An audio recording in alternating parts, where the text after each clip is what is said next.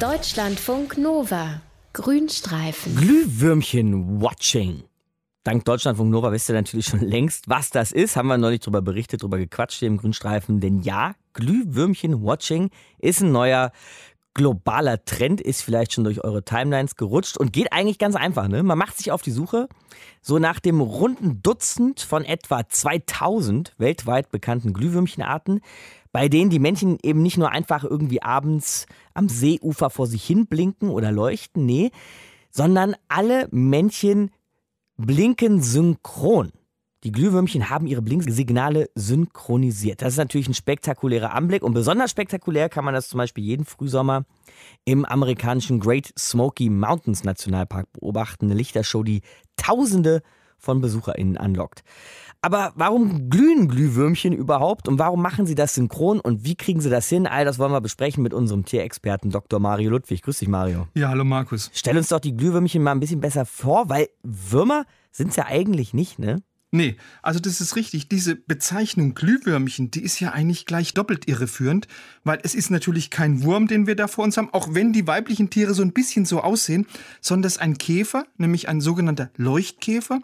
Und diese Glühwürmchen, die glühen auch nicht, sondern die erzeugen in so einem chemischen Prozess, der enzymatisch gesteuert ist, in eben speziellen Lichtorganen ein ganz kaltes Licht. Okay, wir müssen erstmal festhalten, Mario, Glühwürmchen glühen nicht und sind keine Würmchen. Genau. Schon wieder was dazugelernt. Aber warum leuchten sie denn dann überhaupt? Kalt zumindest. Also diese Leuchtsignale von den Glühwürmchen, die dienen der Partnerfindung, hast du ja vorhin schon erwähnt. Mhm. Und damit jetzt so ein männlicher Leuchtkäfer nicht bei der falschen Dame landet, unterscheiden sich eben die verschiedenen Leuchtkäferarten in der Länge und im Rhythmus von diesen Leuchtsignalen. Und diese Raffinesse von dem Leuchtvorgang, die fängt eigentlich schon bei den Leuchtorganen an, weil die bestehen genau wie eine technische Lampe aus drei Teilen. Da gibt es zunächst mal eine Reflektorschicht, die verhindert, dass Licht ins Innere des Körpers abgestrahlt wird. Und die hat ganz viele Salzkristalle. Da spiegelt sich das Licht drin und wird dadurch wieder zurückgestrahlt. Aha. Und in den Leuchtzellen selbst, das kann man jetzt wirklich mit einer Glühbirne vergleichen, da gibt es ganz viele Mitochondrien, also Zellbestandteile. Das sind so richtig Zellkraftwerke, die sorgen dafür die ausreichende Energie. Und letztendlich hast du an diesen Leuchtorganen auch an der Außenseite so eine durchsichtige Haut. Also das ist ganz ähnlich wie das Glas von der Lampe. Wahnsinn eigentlich, ne, wie das funktioniert. Und die Blinksignale, in was für einem Rhythmus senden die die dann ab oder wie funktioniert das genau? Also die Männchen, die produzieren in diesen Leuchtorganen in wirklich in einer ganz, ganz schnellen Abfolge so zwei bis vier ganz helle, so blitzartige Lichtsignale.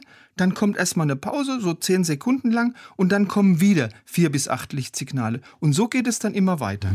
Okay, aber jetzt gibt es wie gesagt rund ein Dutzend Glühwürmchenarten, bei denen hm. die Männchen das alle synchron machen. Warum denn bitte schön das? Ganz einfach, weil sie dann für die Weibchen einfach besser zu sehen sind. Aha, okay, wie hat man das rausgefunden? Also amerikanische Forscher haben da wirklich vor ein paar Jahren mal ein sehr, sehr interessantes Experiment gemacht. Die haben einfach mal weibliche Glühwürmchen von einer bestimmten Art, das war Photinus carolinus, mit einer virtuellen Welt konfrontiert.